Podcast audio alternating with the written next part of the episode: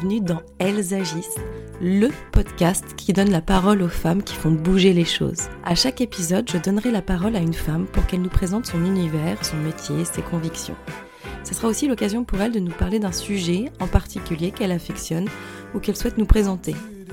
Ce sont des femmes inspirantes qui nous poussent à nous interroger, à réfléchir, à avancer. Et moi, à chaque fin d'épisode, je suis vraiment motivée pour agir et j'espère que ça sera pareil pour vous. Hello, je suis ravie de vous retrouver pour un nouvel épisode où aujourd'hui je reçois Violaine qui est avocate, elle est aussi autrice, chroniqueuse et porte-parole d'Oser le féminisme. Violaine, c'est quelqu'un qui s'engage activement dans la lutte contre les violences sexuelles et physiques et aussi pour l'égalité professionnelle. Dans son essai, classé sans suite, elle évoque la situation des femmes victimes de violences, souvent euh, oubliées par la justice. Elle nous parle aussi de son propre parcours, étant elle-même victime. Dans cet épisode, vous allez en apprendre davantage sur le combat de Violaine et sur les défis auxquels les femmes font face dans notre société. Je vous souhaite une très bonne écoute et je vous dis à très bientôt.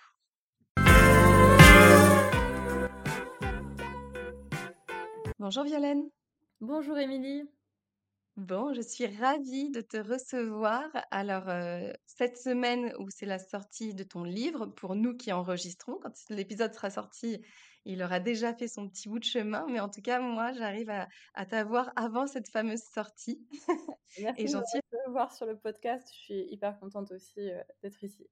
Violaine, pour, euh, pour commencer, est-ce que tu viens de te présenter de la manière dont tu souhaites? Qui es-tu personnellement et professionnellement pour qu'on puisse te connaître? Alors oui, donc je m'appelle Violaine, j'ai 34 ans et je suis avocate depuis 2013, donc ça va faire bientôt 10 ans déjà. Oui. Euh, je suis investie pour la cause des femmes depuis, on va dire de façon active depuis 2015. Euh, d'abord dans des associations euh, locales à Bordeaux, puisque j'habitais là-bas. Je tenais des, permanences, des permanences juridiques, notamment. Et je faisais des actions de terrain. Et depuis que je me suis installée à Paris, il y a maintenant quelques années, je suis très investie sur le plaidoyer politique. au sein d'associations, notamment, j'ai été l'avocate de ma maman. actuellement, je suis porte-parole de Z Féminisme. Euh, voilà, je suis aussi chroniqueuse euh, dans l'UMA. Je tiens la rubrique euh, La chronique féministe du mercredi. Et, j'ai aussi une vie personnelle. Donc j'ai une, fille qui va avoir 5 ans et je jongle entre tout ça. Et, et voilà. Est-ce que tu peux revenir sur Oser le féminisme et nous expliquer ce que ce que c'est exactement? Alors, euh, l'association Oser le féminisme, c'est une association de plaidoyer principalement euh, qui euh, défend les droits des femmes et des filles. Et donc, on mène différents projets à la fois en lien avec les institutionnels et les politiques pour essayer de faire bouger la loi et changer les choses. ça peut aussi être via des procès. Euh, je rappellerai, en fait, en ce moment, il y a un énorme procès euh, dans lequel on est partie civile euh, et où on est très impliqué contre des, sociétés dans l'industrie pornographique qui infligent aux femmes des traitements inhumains et des pratiques non consenties. voilà, l'instruction, l'instruction se déroule bien, si on peut utiliser le mot bien, et on ira bientôt en juridiction, a priori l'année prochaine, quand tout sera, l'enquête sera terminée. Euh, donc voilà, OLF fait beaucoup de choses. Et moi, pour ma part, euh, je, fais beaucoup de choses aussi chez OLF. Je suis dans le groupe Justice, le groupe Europe. Euh, j'anime des réunions, des conférences. Et en tant qu'avocate aussi, mais ça c'est en dehors d'OLF, j'essaie de tenir régulièrement une permanence juridique pour permettre l'accès au droit. Ok. Et, le, droit, le métier d'avocate, ça a toujours été quelque chose qui t'a qui, te plaisait? Enfin, c'était une envie même enfant ou ça a mûri comme projet? Alors, enfant, peut-être pas, non, parce que je pense qu'on ne peut pas dire qu'on est une enfant à 14 ans. Je dirais que c'est à partir de la troisième que j'ai vraiment commencé à réfléchir au fait de devenir avocate. Ensuite, à 14 ans, c'était assez flou dans ma tête ce qui était vraiment le métier d'avocate. Mais j'avais cette image que c'était un métier qui permettait d'être indépendante et libre de penser et d'agir. Je pense que c'est ça qui me plaisait en fait. Ouais, ouais. Et c'est quand même tôt. Hein. Enfin, tu... c'est pas enfant, mais c'est quand même assez tôt d'avoir déjà un métier qui nous, qui nous parle, tu vois. Oui, c'est vrai. Oui, après, heu, je pense qu'à 14 ans, c'était pas encore tout à fait définitif. Je me suis Mmh. reposé la question vers, heu, 16-17 ans, bien sûr, avant d'aller à l'université. Mais en tout cas, voilà, c'est vrai que je suis restée sur ce projet, bien que, heu, plusieurs fois adolescente, on m'a dit, enfin mes profs m'ont dit de pas faire ça parce que j'étais trop timide, et que je serais mieux dans les bureaux. Ça, c'est revenu plusieurs fois. Je m'en souviens encore, la conseillère d'orientation qui me dit, «Ah mais quand même, heu, tu es sûre, que, tu vas arriver à t'exprimer en public?» et cetera. Ah bah, finalement, j'espère qu'elle te voit là en ce moment, enfin, tu vois, dans tout ce que Je ne sais pas si elle se souvient de moi parce qu'elle a dû en voir passer beaucoup, heu, dans son bureau de conseillère d'orientation, mais heu, après c'est vrai que j'étais extrêmement timide et et puis, heu, je je tremblais dès que je prenais la parole et et donc oui, je je comprends aussi sa réaction, mais mmh. comme quoi, en fait, faut pas je trouve que c'est faut faut pas réduire, les adolescentes et les adolescents à ce qu'ils montrent parce que Mmh finalement, c'est pas forcément ce qu'ils seront. Ouais, bien sûr, tout à fait, ça c'est vrai. À Mais 14 comme ans, on peut évoluer beaucoup. ouais, c'est vrai, mais comme tu dis, il y a des phrases qui marquent et qui, qui impactent et qui, heu, qui ont des conséquences beaucoup plus importantes. Comme tu dis, toi, elle se souvient certainement pas, enfin voilà, ça a été une phrase parmi d'autres. Mais voilà, en tout cas, toi, ça t'a ça peut-être nourri aussi à aller, heu, de l'avant et à lui prouver inconsciemment enfin, on n'est pas dans la psychologie là, mais voilà, en tout Oui, cas, peut-être. heu, Mais c'est vrai ouais, pour une adolescente, d'avoir des des phrases comme ça limitantes, alors qu'on est déjà limité en tant que ah jeune ouais. femme, jeune fille à 14 ans, ah c'était probablement pas conscient de sa part, mais c'était Mmh. Barrière en plus, heu, tout en oui, je pense tout en nourrissant quelque part chez moi le sentiment de vouloir prouver que j'étais pas que, heu, qu'une, heu, une ado timide, quoi. Bien sûr. Et le sujet de la cause des femmes, qui, voilà, qui te caractérise aussi et qui, totalement peut-être même aussi en tout cas, quand quand tu as commencé, le droit, à quel moment c'est, cette cause, est s'est intégrée dans ton parcours? Bah, en réalité, heu, le féminisme, heu, qui, heu, enfin, je veux dire, qui maintenant me nourrit, de façon intellectuelle et de terrain tous les jours, à la base, c'était un féminisme vraiment de terrain. Je veux dire, je pense que j'avais même pas conscientisé, c'était un peu une évidence, pour moi quand j'étais petite que, plus grande, je travaillerais je serais indépendante et voilà qu'une une femme pouvait, aussi avoir, sa place dans le monde social en dehors que que dans son rôle euh, traditionnel euh, donc de mère, euh, de s'occuper du foyer, etc. Mais tout ça me semblait finalement assez évident puisque ma, ma mère m'a toujours montré ça finalement d'une femme qui, travaille, qui avait même deux boulots pour boucler les fins de mois. Elle, enfin, elle était assistante commerciale la journée et puis le soir parfois elle faisait des ménages dans les bureaux en plus et euh, tout ça en me disant voilà, euh, c'est important, euh, c'est important d'avoir ça parce que dans notre société, euh, il faut, il faut gagner son argent. Donc en fait, c'était ça finalement mon féminisme, c'était vouloir dépendre de personne. Quoi. Et pour être libre, puisque ma mère a toujours été quelqu'un que j'ai jamais vu se mettre avec un homme par intérêt. Donc voilà, Mmh c'était aussi cette idée de que la réalité des sentiments pour les autres euh, était quand même euh, liée au fait euh, de pouvoir être libre de décider d'être avec ou pas et donc de partir si ça va pas. Et après, finalement, en, grandissant, c'est là où j'ai commencé à théoriser tout ça et à lire euh, des ouvrages féministes, mais beaucoup plus tard. Vraiment beaucoup plus tard. C'est-à-dire que même en 2015, quand je commence à m'investir dans les assauts militantes, euh, c'était vraiment du terrain. Et euh, évidemment, je connaissais Simone de Beauvoir et évidemment, j'avais lu aussi Gisèle Halimi, puisque c'était une des figures qui m'inspirait beaucoup déjà à l'époque même quand j'étais à l'école des avocats en 2012, j'avais euh, sa photo en A4 que j'avais déchirée dans un magazine, elle était aussi mon bureau. Mais euh, j'avais pas des lectures euh, assez variées encore, je crois. Et puis en m'investissant euh, au fur et à mesure, c'est là où j'ai construit finalement un, féminisme plus intellectuel. Et où j'ai finalement compris les mécanismes, les analyses systémiques, euh, voilà une pensée euh, plus théorique qui mettait les mots finalement sur ce que j'avais toujours euh, vécu et, et notamment sur mon viol puisque j'ai été victime d'un viol quand j'étais étudiante juste avant de passer l'examen à l'entrée de l'école du barreau. Ouais, tout à fait. Bah, c'est vrai que c'est le parcours de vie, les parcours, se tout se rejoint et Ouais. se permettent aussi, voilà, de créer, de créer, sa force et et de faire de son épreuve une force ensuite pour le bah, toi, tu as envie de le faire pour que, mmh, que ça ne se reproduise pas pour les autres femmes. Oui, c'est ça pour les autres aussi, de se dire que pour les enfants, pour, nos filles, de pas Mmh. avoir, heu, le sentiment de fatalité, qu'on peut rien faire. Et c'est vrai que, bah, finalement, ce livre, en ça, c'est aussi une sorte, d'aboutissement d'une réflexion sur, sur, heu, ce qui sur ma propre aussi, agression, oui, parce que c'était, l'idée de comment est-ce que je peux faire pour, être utile? Pour éviter que d'autres femmes, subissent ça plus tard. À mon à ma petite échelle, qu'est-ce que je peux faire pour, en tout cas, avoir l'impression de de lutter pour, pas que ça arrive, aux autres? Et et je pense que finalement ce bouquin qui arrive donc, heu, 12 ans plus tard, parce que c'était en 2011, heu, c'est aussi, hem, une page qui se tourne sur, heu, la digestion, c'est horrible ce mot, mais bon, la digestion, du parcours, de victime que j'ai eu aussi. Alors pas sur le volet, le volet psychologique et cetera, il était déjà bien guéri et avancé, avant parce que sinon je pense qu'on peut pas militer vraiment activement et et sainement, enfin le plus sainement possible, quand on a encore des traumas trop forts. Euh, et c'est pour ça d'ailleurs que je pense que j'ai pas milité activement avant 2015 parce que euh, j'avais un travail à faire sur moi-même. Euh, et donc après de, ce deuxième temps qui a été vraiment de l'investissement politique et ça, ce livre, c'est une sorte d'aboutissement, de mélange de plaidoyer politique et juridique et cette volonté d'aider les autres femmes. Il s'adresse à toutes les femmes, ton livre?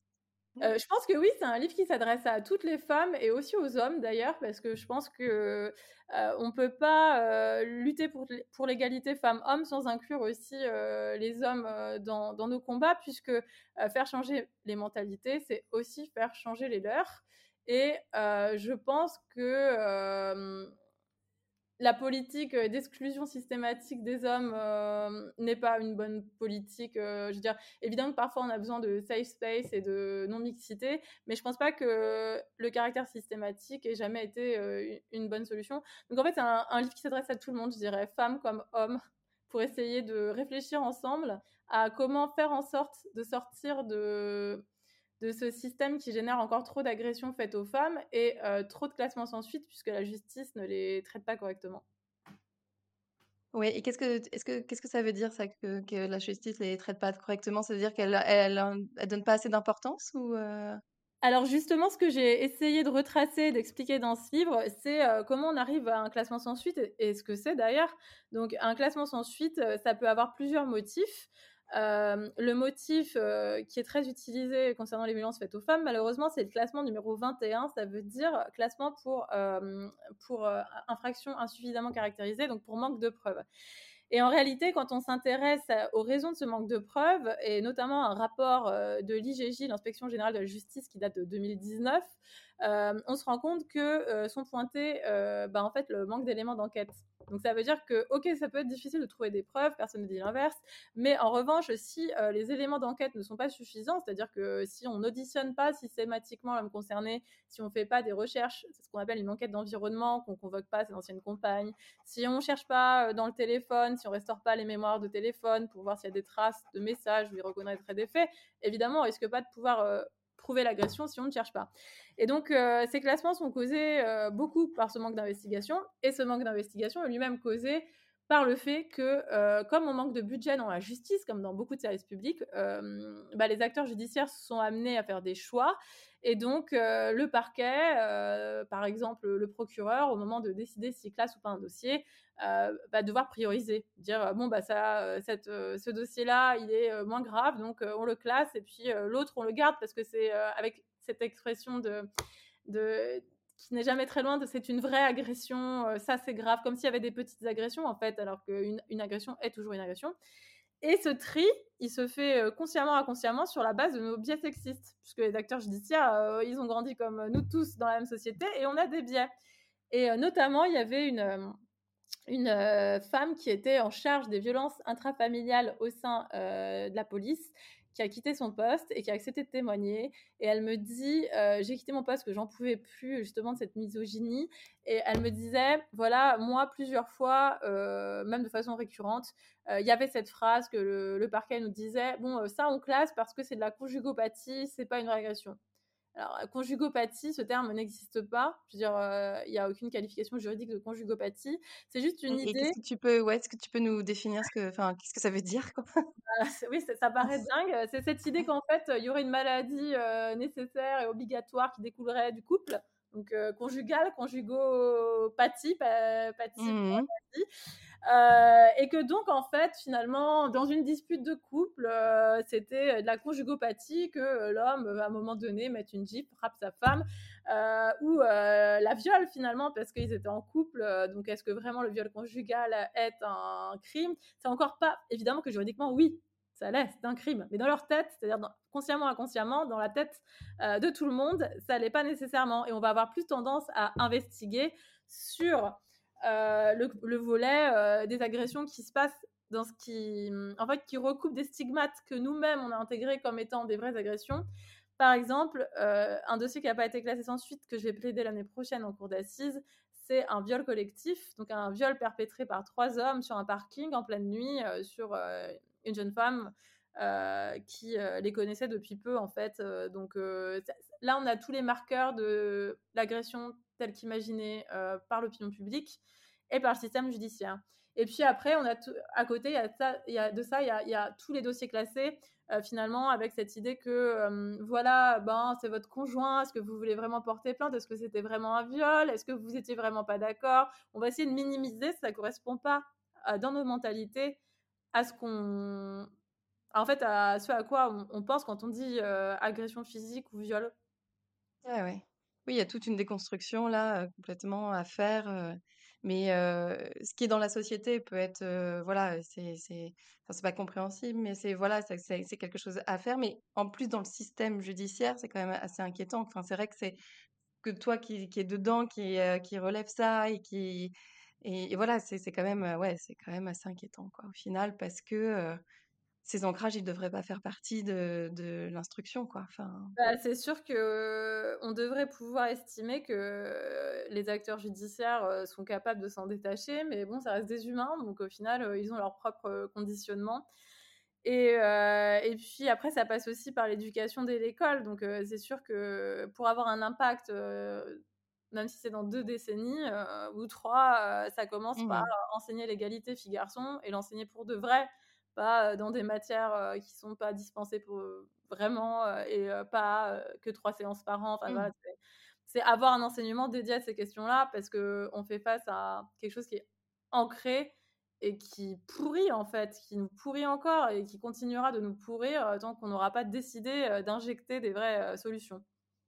Ouais, ouais, tout à fait et heureusement, tu es là et des personnes comme toi sont là pour le pour les dénoncer, pour les pour alarmer, pour, heu, aussi, heu, voilà, heu, nous faire comprendre que que ça, ça existe et qu'il faut, être vigilant sur, sur tout un tas de choses, en fait, hein, encore. Bah, c'est vrai qu'en fait, c'est comme une chaîne, chaque, maillon de la chaîne compte Mmh. et et je me suis dit que, voilà, même si, heu quand bien même ce livre aiderait, heu, 2 seu 2 femmes ou même 1 seule femme, bah, j'aurais quand même servi à quelque chose, quoi. Donc Ouais, c'est idée que chaque personne peut avoir un impact à son échelle. Ouais, tout à fait. Moi, je suis bien d'accord. C'est bien pour ça aussi que je fais ce podcast. En me disant: «À mon échelle, si quelqu'un peut t'entendre et être alerté et se dire, voilà, ce que je vis, c'est pas normal ou j'ai rai j'ai raison ou je peux me renseigner, il y a des associations qui existent et cetera», bah, voilà, c'est tout est gagné. Oui, c'est vrai que sur le bah, sur le classement sans suite, en plus, c'est que souvent les femmes peuvent avoir le sentiment qu'elles sont responsables de leur classement. Ouais. Comme si, heu, bah, pourquoi est-ce que j'ai été classée? Est-ce que j'ai mal dit quelque chose à la police? Heu, est-ce qu'en fait, ça veut dire que j'ai pas vraiment été agressée? Ah bah, c'est ma faute parce que j'ai mal dû me présenter, j'ai pas dû être assez claire ou alors peut-être que du coup, j'ai pas été agressée. Alors qu'en réalité, quand, heu, voilà, quand on voit la masse et quand on voit on en analyse les raisons, on se rend compte que, bah, non, c'est pas la faute, heu, c'est évidemment pas la faute de la victime et qu'en fait, elle fait elle a été, enfin, broyée par le système judiciaire comme, heu, la majorité des cas. Donc en fait, Mmh c'est de déculpabiliser les femmes en leur disant: «Non, heu, ton classement sans suite ne signifie pas que tu n'as pas été agressée et surtout ça ne signifie pas que tu es responsable, heu, par les paroles que tu as tenues ou par ton attitude de ce classement. C'est, heu, le Mmh. système judiciaire qui a un problème et ce n'est pas toi en tant que femme». Ouais, tout à fait et je voulais aussi aborder avec toi là un sujet, tu es, tu as quand même une partie médiatique, c'est-à-dire qu'on te on on peut te voir, enfin, voilà, à la télé, on peut, as été sur des gros sujets ou qui ont fait parler d'eux et cetera, des procès importants et cetera. Hem, alors moi, je pars de l'idée que tu reçois des mmh, pas mal de messages d'insultes et cetera. Tu vas me dire si si je si j'ai une bonne idée ou pas. Mais en fait, j'imagine que ça remue, certaines personnes, ce que tu évoques et ce que tu les sujets que tu, que tu traites. Ma question, c'était, de savoir si, si c'était le cas et si comment toi tu réagissais en tant que personne? C'est parce que parfois on oublie qu'il y a une personne derrière la l'avocate qui qui qui parle et qui exprime aussi des choses et comment tu fais aussi pour te protéger par rapport à tout ça, quoi? Bah, c'est vrai que les réseaux sociaux, c'est extrêmement violent, surtout Ouais. Twitter.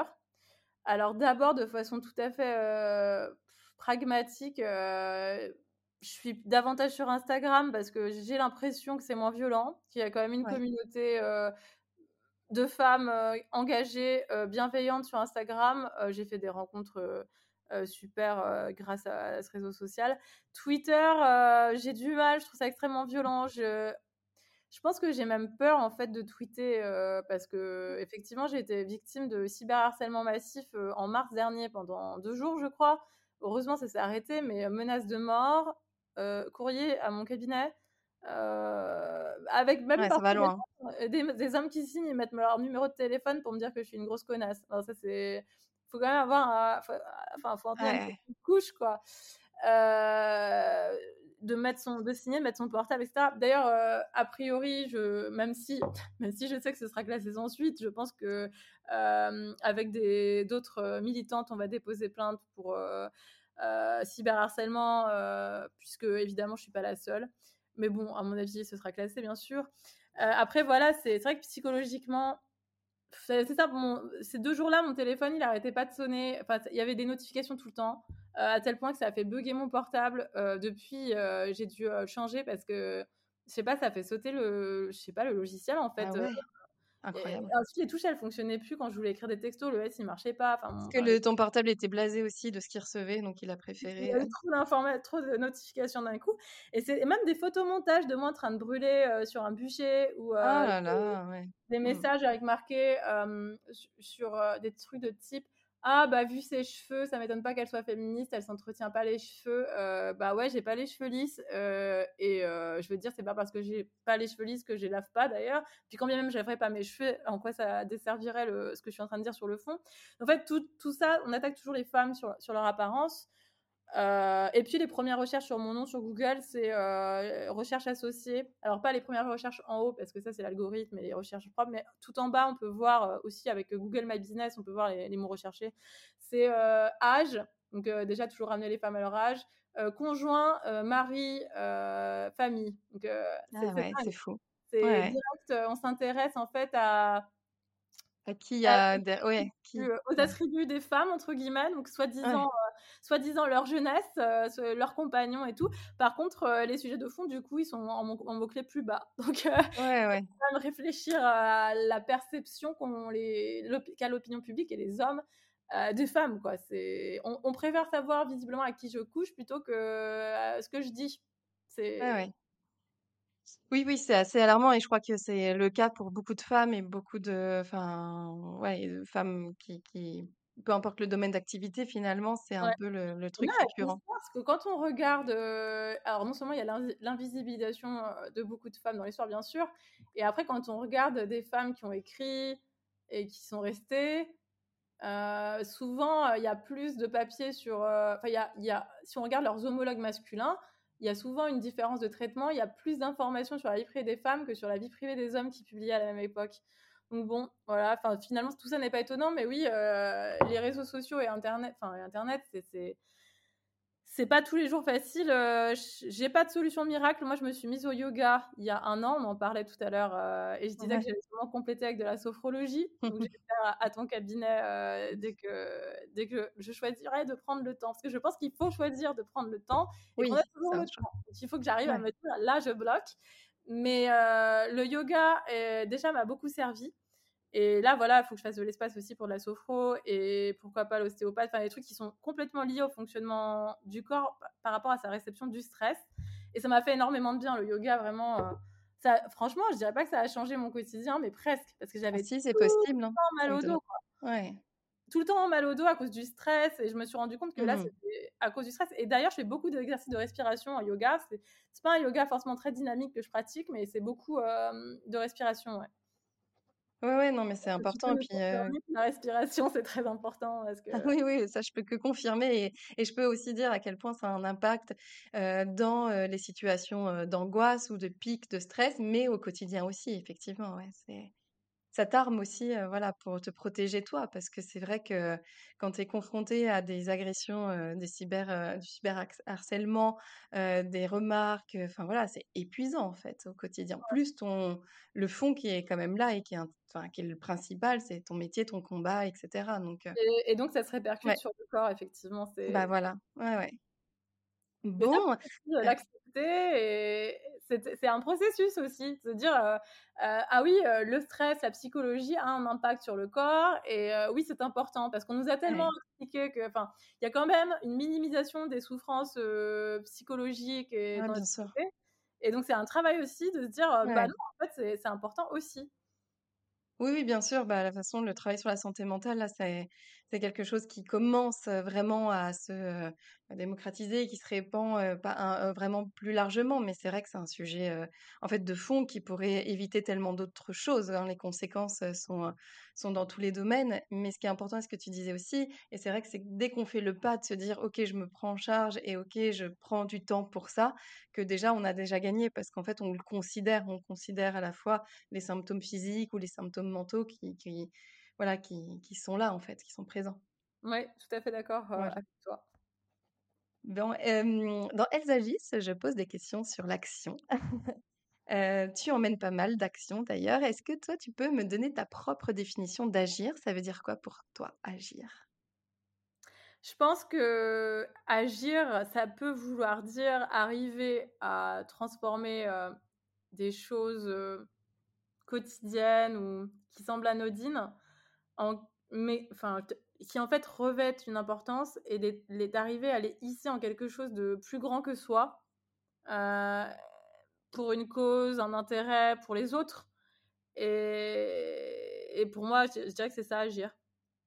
Ouais et dans dans l'action, toi, tu as une action qui, hem, heu, que tu pourrais qualifier comme ta plus belle action, en tout cas, dont tu es la plus fière? Ouais, c'est pas c'est pas une question facile, hein, mais heu, voilà, une action qui est ou peut-être symbolique, voilà, quelque chose qui te qui te marque ou heu, voilà, qui qui t'a qui qui a permis ta construction, qui qui forge une fierté, enfin voilà, peu importe. Mmh, je sais ce vers quoi je voudrais tendre, pour, ça. C'est-à-dire que mais après, parce qu'on a toujours de toute façon des attentes, avec soi qui sont qui sont, qui sont, heu, peut-être démesurées ou idéalistes. Mais disons que, heu, j'aimerais un jour pouvoir me dire que, hem en tant que femme, arriver à se dire: «J'ai j'a j'arrive à déjouer les multiples injonctions et je me sens assez libre, d'agir justement ou de penser ou d'être, sans me conformer au regard, de la société et même, heu, des individus, heu, à l'échelle, bah, individuelle qu'on peut croiser». Heu, ça, je suis pas sûre d'y arriver encore tous les jours. J'essaie, j'aimerais bien pouvoir un jour me dire: «Voilà, j'ai l'impression que quand je fais un choix ou quand, heu» même même pas un choix important, mais quelque chose du quotidien ou de ma vie privée, d'avoir le sentiment que je l'ai fait, pour moi, quoi. Enfin, sans vouloir me conformer, justement à des stéréotypes sexistes et après sur ce que j'ai de façon plus concrète et sur ce que j'ai fait ces dernières années, hem, bah, là, aujourd'hui, j'ai envie de dire, heu, mon livre, forcément.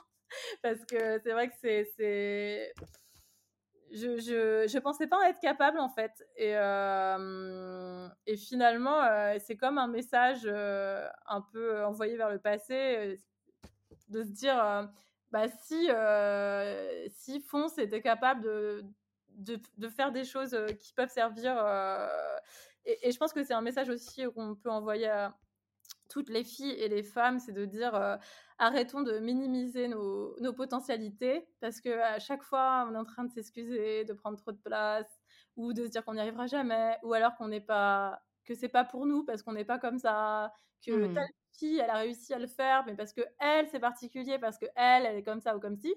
Et, en fait, euh, bah pas du tout quoi. Enfin, il faut euh, justement essayer. il faut, c'est encore une, injonction de faire. il faut de devoir, mais euh, en tout cas, ça peut. Essayons. Voilà, d'essayer, de se dire que bah non, en fait, on n'est pas une sous-merde finalement. C'est parce que les gens souvent ont tendance à rabaisser les actions faites par les femmes, parce que dès qu'on parle trop fort, alors on est prétentieuse ou on est agressive ou on est. Dès qu'on soutient une thèse un peu différente, alors il faut la justifier par beaucoup plus de statistiques. On est toujours remis en question, remis en question mmh par plein de trucs en fait. Donc oui, c'est ça que j'ai envie de dire aussi, c'est si quand euh, enfin la pensée qui consiste la pensée limitante qui consiste à dire ah non c'est pas pour moi toi tu l'as fait mais moi je peux pas parce que je suis pas comme ça euh, d'essayer de se dire que bah non c'est possible d'essayer en tout cas. Ouais, et c'est aussi hyper important dans le si si très clair dans la transmission aussi tu es la maman d'une petite fille j'imagine que ce ce type de message c'est ce que tu as envie aussi de lui transmettre de la confiance ou de que tout est possible c'est ça? Oui c'est vrai que j'essaie à la fois de lui dire que voilà l'important c'est euh, d'essayer qu'on peut pas réussir du premier coup euh, et que euh, elle peut arriver à construire la vie dont elle a envie tout en l'initiant aussi au fait que hum, qu'il y a des blocages qui sont pas forcément liés à elle et qu'elle sera pas responsable non plus de certaines choses qui vont se passer euh, pour essayer aussi d'atténuer le côté euh, quand on veut on peut parce que parfois quand on veut on peut pas. Donc euh, enfin je sais pas si tu vois ce que tu vois ce que je veux dire je pense si. Oui c'est bien sûr c'est en tout cas de d'essayer et de, de, le vouloir ça le donnera pas forcément mais en tout cas ça empêchera d'avoir des regrets ou en tout cas de se de d'avoir du manque de confiance en fait il faut y aller on sait pas le résultat mais en tout cas il faut en tout cas essayer au moins se donner la chance et l'opportunité de le faire c'est ça, d'essayer de croire en soi tout en sachant que bah, parfois il y a des luttes ou des envies ou des qu'on aura envie de voilà de, de, mener à bout et puis ça ça marchera pas et qu'on n'en est pas nécessairement euh, responsable à titre individuel. Mmh. Parfois c'est ok d'échouer et, voilà. Ça, on se le dit pas assez aussi euh, que bah on n'est pas des Wonder Woman quoi. Mmh non mais un peu un peu quand même. Oui, ce que je veux dire, c'est qu'il n'y a pas de. On peut pas. Non, mais je sais, j'ai compris ce que tu voulais. ce que tu voulais. Mais oui, oui, évidemment, euh, parfois on l'est, puis parfois on l'est pas. Et parfois, quand on l'est pas, c'est OK euh, d'être triste et c'est OK de. Ouais, bien sûr. je voulais aussi te demander. alors, si tu as une femme qui t'inspire au quotidien, alors j'ai une petite idée de la réponse, mais en tout cas, une femme qui, qui qui t'inspire, qui te motive, qui te donne envie d'avancer, qui voilà, qui. Bah, c'est sûr que souvent je fais la même réponse, c'est pas original, mais c'est vrai, c'était vraiment et c'est toujours Gisèle Halimi dont j'ai lu la quasi-totalité des livres, les écrits sur sa vie. En fait, c'est c'est l'intellectuel en elle m'intéresse et aussi finalement aussi sa vie de femme, qui mmh il y a moins d'écrits dessus, mais parce que je trouve que le privé le privé c'est est politique aussi. Et du coup euh, ça m'inspire pas mal sur la façon dont elle a mené sa vie fait des choix et c'est un peu enfin en tout cas voilà j'ai beaucoup d'admiration pour elle. Euh, et après en ce moment je lis beaucoup euh, Virginia Woolf. Je, lis ses correspondances et George Sand aussi. En fait j'aime bien les correspondances parce que j'ai l'impression que ça nous permet de mieux comprendre ce qui se passe dans la tête des femmes à un moment donné euh, et que ça complète bien leur livre euh, officiel, entre guillemets, ça permet de comprendre plus euh, ce qu'elles étaient derrière le mmh. personnage public qu'on ouais, qu'on connaît. Ouais.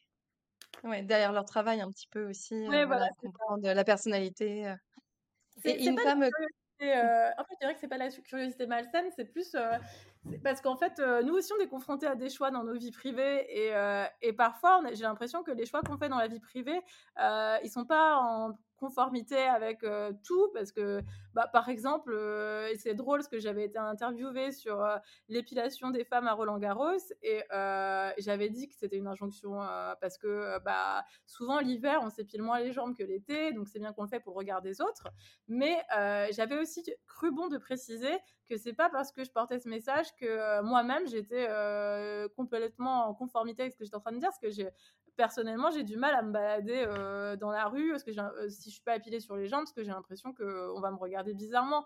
Euh, donc, euh, c'est cette espèce de prisme, en fait, entre, euh, qui apporte de la nuance entre le politique et le privé, et que tout ça, parfois, est lié, même...